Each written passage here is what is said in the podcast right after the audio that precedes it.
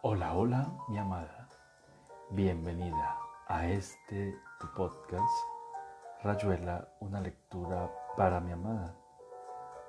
Hoy continuaremos con la lectura de nuevos relatos de este gran escritor llamado Julio Cortázar, recordando que este podcast es realizado con todo el amor del mundo para ti, mi dulce amada.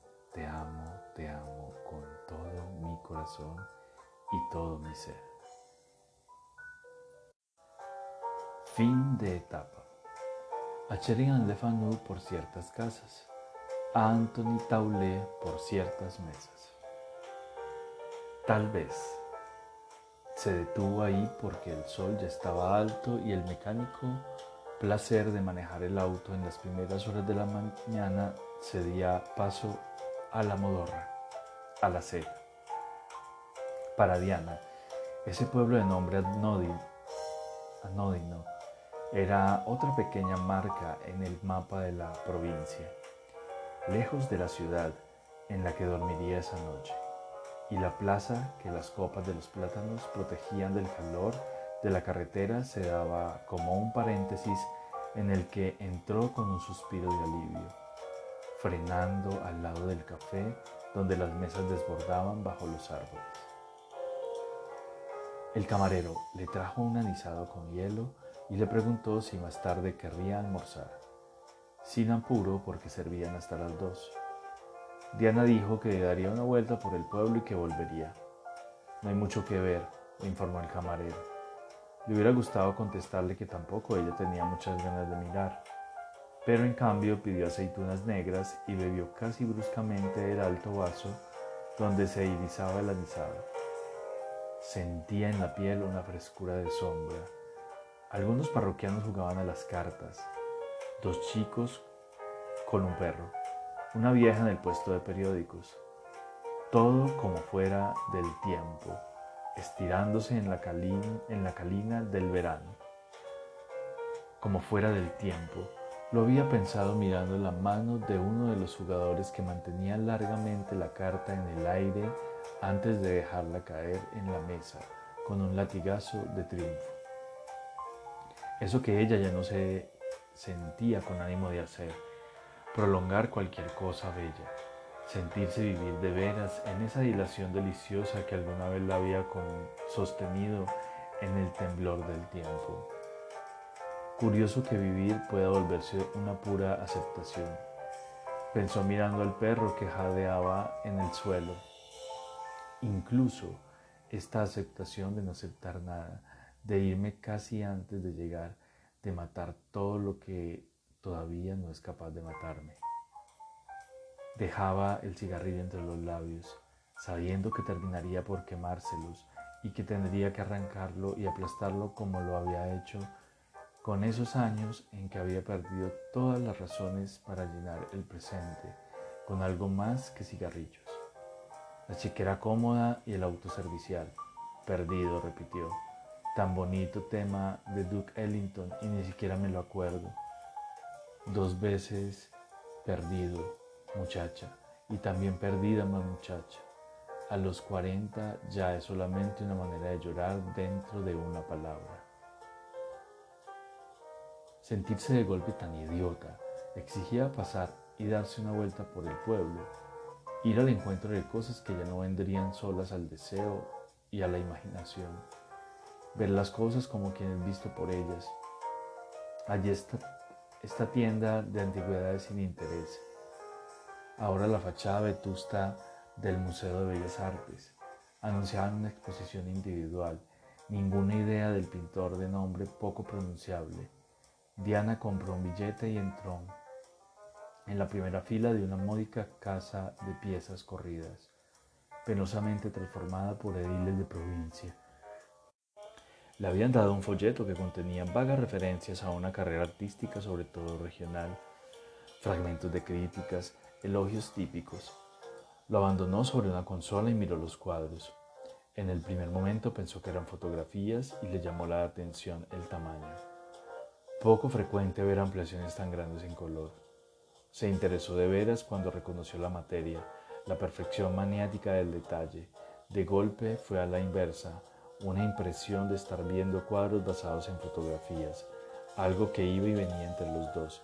Y aunque las salas estaban bien iluminadas, la indecisión duraba frente a esas telas que acaso eran pinturas de fotografía o resultado de una obsesión realista que llevaba al pintor hasta un límite peligroso o ambiguo. En la primera sala había cuatro o cinco pinturas que volvían sobre el tema de una mesa desnuda o con un mínimo de objetos, violentamente iluminada por la luz del sol arrastrante. En algunas telas se sumaba una silla, en otras la mesa no tenía otra compañía que su sombra alargada en el piso azotado por la luz lateral. Cuando entró cuando entró en la segunda sala, vio algo nuevo, una figura humana en una pintura que unía un interior con una amplia salida hacia jardines poco precisos. La figura, de espaldas, se había alejado ya de la casa donde la, mera, la mesa inevitable se repetía en primer plano, equidistante entre el personaje pintado y Diana. No costaba mucho comprender o imaginar que la casa era siempre la misma. Ahora se agregaba la larga galería verdosa de otro cuadro donde la silueta de espaldas miraba hacia una puerta ventana distante. Curiosamente, la silueta del personaje era menos intensa que las mesas vacías.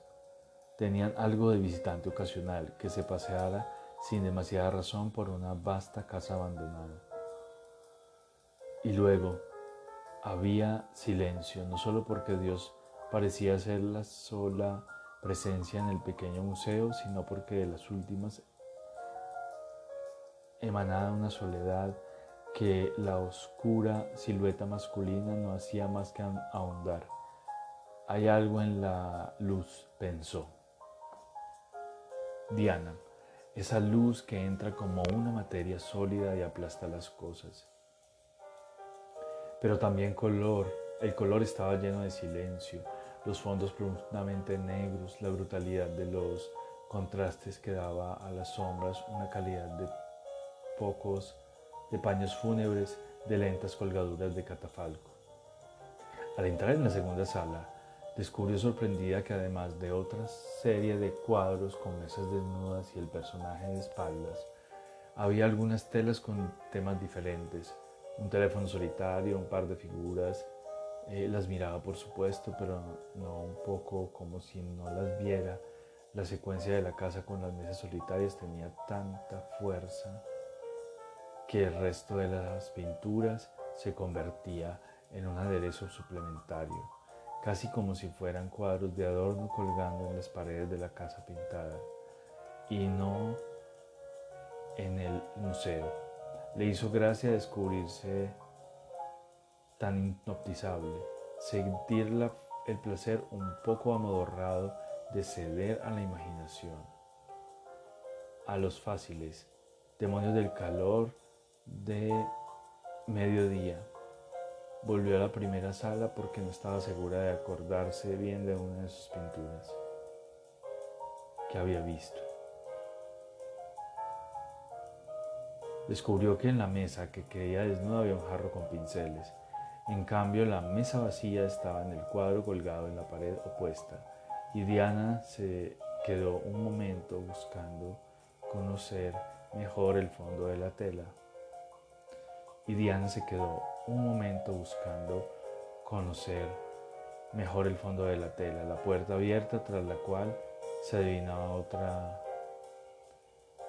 estancia, parte de una chimenea o de una puerta.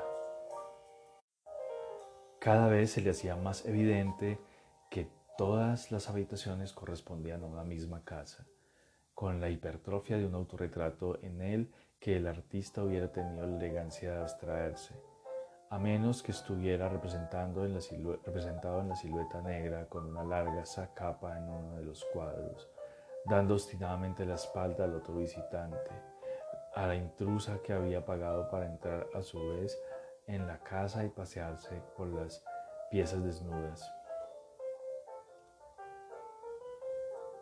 Volvió a la segunda sala y fue, fue hacia la puerta entornada que comunicaba con la siguiente. Una voz amable y un poco cohibida los hizo volverse, un guardián uniformado. Con ese calor, el pobre, venía a decirle que el museo cerraba al mediodía, pero que volvería a abrirse a las tres y media. ¿Queda mucho por ver? preguntó Diana, que bruscamente sentía el cansancio de los museos, la náusea de las personas. ¿Queda mucho por ver? preguntó Diana, que bruscamente sentía el cansancio de los museos, la náusea de los ojos que han comido demasiadas imágenes. No, la última sala, señorita, hay un solo cuadro ahí. Dicen que el artista quiso que estuviera solo. Quiero verlo antes de ir. ¿Quiere verlo antes de irse? Yo puedo esperar un momento. Era idiota no aceptar. Diana lo sabía cuando dijo que uno y los dos cambiaron una broma sobre el almuerzo que se enfrían si no, se, si no llega si no se llega a tiempo. No tendrá que pagar otro billete si vuelve, dijo el guardián. Ahora ya la conozco. En la calle, enseguecida por la luz cenital, se preguntó qué diablo le pasaba era absurdo haberse interesado hasta ese punto por el hiperrealismo o lo que fuera de ese pintor ignoto, y de golpe dejar caer el último cuadro y eso indicaba que acaso que era muy diferente de otra manera o otro tiempo de trabajo. ¿Para qué romper así una secuencia que duraba con ella como un todo? incluyendo en el hábito de sin resquicios. Mejor no haber entrado en la última sala, no haber cedido a la obsesión del turista concienzudo, a la triste manía de querer abarcar los museos hasta el final. Vio la distancia, el café de la plaza y pensó que era la hora de comer.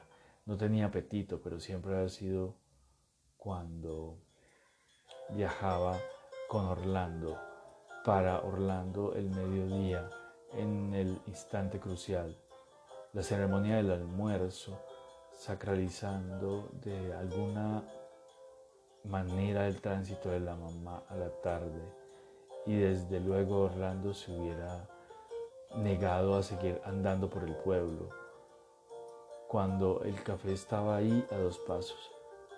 Pero Diana no tenía hambre y pensar en Orlando le dolía la cabeza cada vez menos.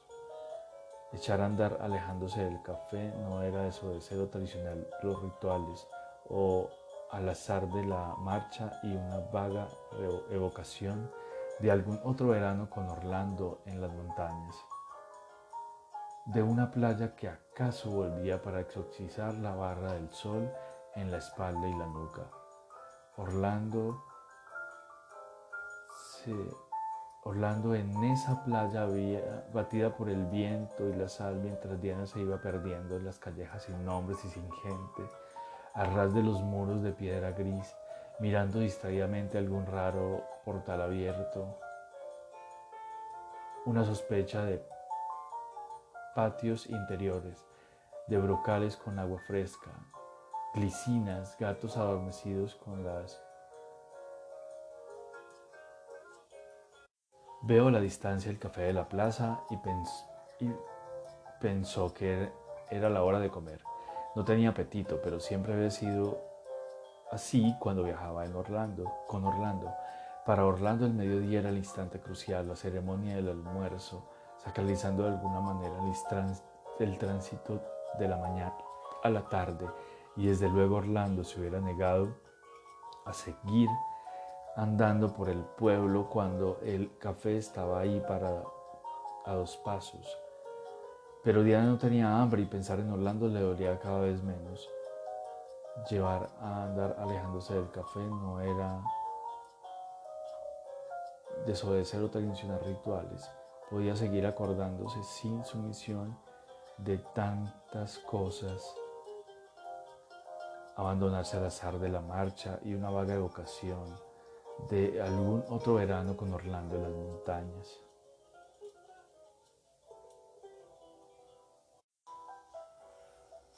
de una playa que acaso volvía para exorcizar la brasa del sol en la espalda y la nuca.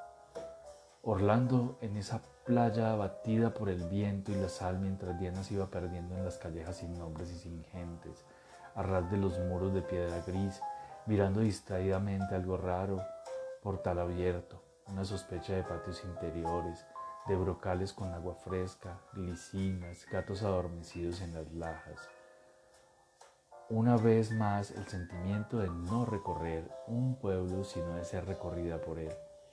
Los adoquines de la calzada resbalando hacia atrás como en una cinta móvil. Es estar ahí mientras las cosas fluyen y se pierden a la espalda. Una vida o un pueblo anónimo. Ahora venía una pequeña plaza con dos bancos raquíticos, otra calleja abriéndose hacia los campos linderos, jardines con empalizadas no, demasiadas, no demasiado convencidas, la soledad totalmente, totalmente mediodía, su crueldad de matador de sombras, de paralizador del tiempo, el jardín un poco abandonado, no tenía árboles, dejaba que los ojos corrieran libremente hasta la mancha, hasta la ancha puerta abierta de la vieja casa. Sin creerlo y a la vez sin negarlo, Diana entrevió en la penumbra una galería idéntica a la de uno de los cuadros del museo. Se sintió como abordando el cuadro desde el otro lado, fuera de la casa, en vez de estar incluida como espectadora en sus estancias. Si algo había de extraño en ese momento, en la falta de extrañeza, es un reconocimiento que la llevaba a entrar sin vacilaciones en el jardín y acercarse a la puerta de la casa, porque no al fin y al cabo se había pagado su billete, sino había más, si no había nadie que se pusiera a su presencia en el jardín, su paso por la doble puerta abierta, recorrer la galería abriéndose a la primera sala vacía donde la ventana dejaba entrar la cólera amarilla de la luz aplastándose en el muro lateral, recortando una mesa vacía y una única silla. Ni temor ni sorpresa. Incluso el fácil recurso de apelar a la casualidad había resbalado por Diana sin encontrar asidero. ¿Por qué envilecerse con hipótesis o explicaciones cuando ya otra parte se abría a la izquierda, otra puerta se abría a la izquierda y en una habitación de alta chimenea la mesa inevitable se desdoblaba en una larga sombra minuciosa. Diana miró sin interés el pequeño mantel blanco y los tres vasos. Las repeticiones volvían monótonas, el embate de la luz el embate de la luz tajeando la penumbra. El único diferente era la puerta del fondo, que estuviera cerrada en vez de entornada introduciría algo inesperado en un recorrido que se cumplía tan dócilmente. Deteniéndose apenas, se dijo que la puerta estaba cerrada o simplemente porque ella no había entrado en la última sala del museo y que mirar detrás de esa puerta sería como volver allá para completar la visita. Todo demasiado geométrico al fin y al cabo. Todo impensable y a la vez como previsto. Tener miedo o bondad parecía tan incongruente como ponerse a silbar o preguntar a gritos ¿hay alguien si había alguien en casa. Ni siquiera una excepción es la única diferencia. La puerta se dio a su mano y fue otra vez lo de, antes, el chorro de luz amarilla estrellándose en, en una pared, la mesa que parecía más desnuda que las otras, su proyección alargada y grotesca, como si alguien le hubiera arrancado violentamente una carpeta negra para tirarla al suelo y porque no vuelva y por qué no verla de otra manera, como un rígido cuerpo a cuatro patas que acababan que acabara de ser despojado de sus ropas allí caídas en una mancha negruzca. Bastaba mirar las paredes y la ventana ahí caídas en una mancha negruzca. Bastaba mirar las paredes y la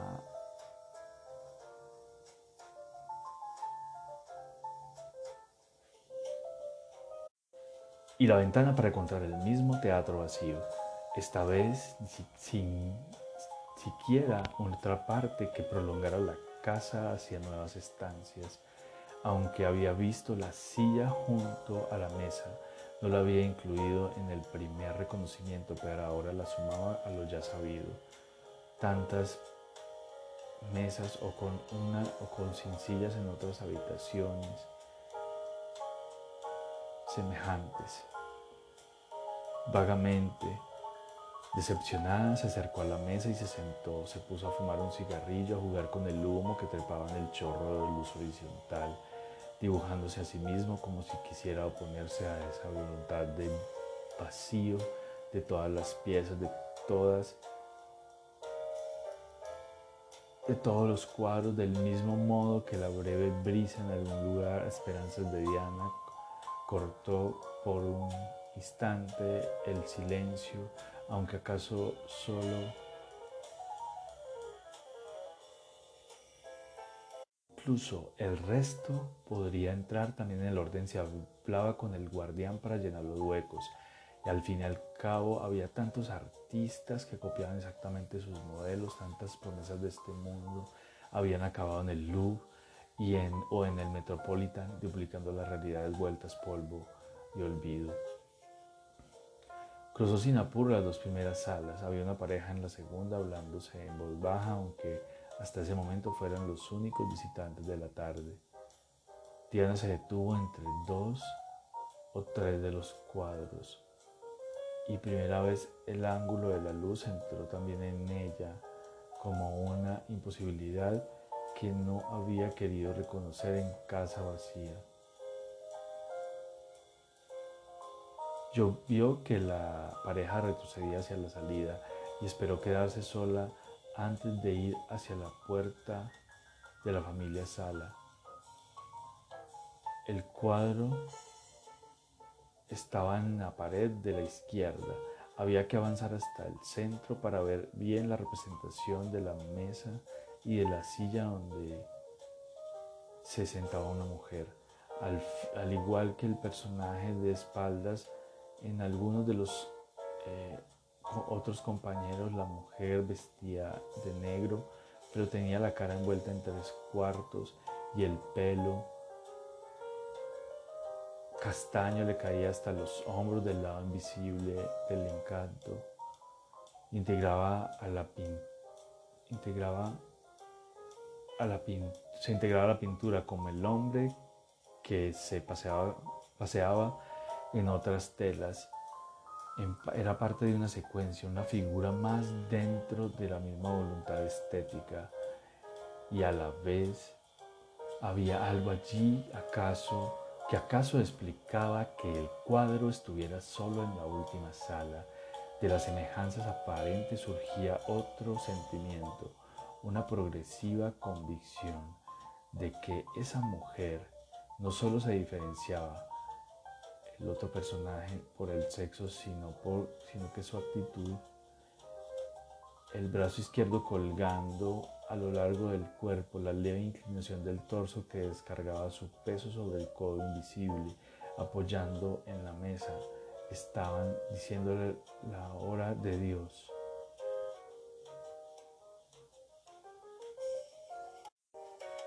Esa mujer estaba muerta, su pelo y su brazo colgando, su inmovilidad inexplicablemente más intensa que la fijación de las cosas y los seres en los otros cuadros, la muerte ahí como una culminación del silencio, de la soledad de la casa y sus personajes, de cada una de las nuevas y las sombras y las galerías. Sin saber cómo se vio otra vez en la calle, en la plaza, subió al auto y subió a la carretera hirviente. Había acelerado a fondo, pero poco a poco fue bajando la velocidad y solo empezó a pensar cuando el cigarrillo le quemó los labios. Era absurdo pensar cuando había atrás cassettes con la música que Orlando había amado y olvidado, y que ella solía escuchar de a ratos, aceptando atormentarse con la invitación de recuerdos preferibles, con la invasión de recuerdos preferibles a la soledad, a la vaga imagen del asiento vacío a su lado. La ciudad estaba a una hora de distancia, como todo parecía estar a horas o a siglos de distancia, se olvidó. Por ejemplo, o el gran baño caliente que se daría en el hotel, los whiskies en el bar, el diario de la tarde, todo sintético como siempre para ella. Una nueva etapa dándose como réplica de la anterior. El hotel que completaría un número par de hoteles o abriría el juego impar que la etapa siguiente combate, como las camas, los surtidores de baño, las, las catedrales o las semanas. Lo mismo hubiera debido hacerles o o las semanas. Y lo mismo hubiera debido ocurrir en el museo desde la repetición. Se había ido, se había dado maniáticamente, cosa por cosa, mesa por mesa, hasta la ruptura misa final insoportable, la excepción que había hecho estallar en un segundo en ese perfecto acuerdo de algo que ya no entraba en nada, ni en la razón, ni en, sus, ni en la locura, porque lo peor era buscar algo razonable en eso, que desde el principio había tenido algo de delirio, de repetición idiota, y a la vez sentir como una vez una, una eh, náusea que solo su cumplimiento total le hubiera devuelto una conformidad razonable, hubiera puesto esa locura del buen eh, lado de la vida, lo hubiera alineado con las otras simetrías, con las otras cepas. Pero entonces, no, pero entonces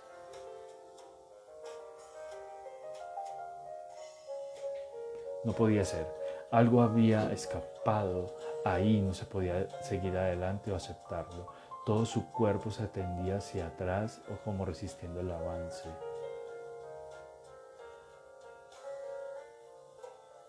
Si algo quedaba por hacer era dar media vuelta y regresar, convencerse con todas las paredes de la razón de que eso era idiota, de que la casa no existía o que sí, que la casa estaba ahí, pero el museo solo había una muestra.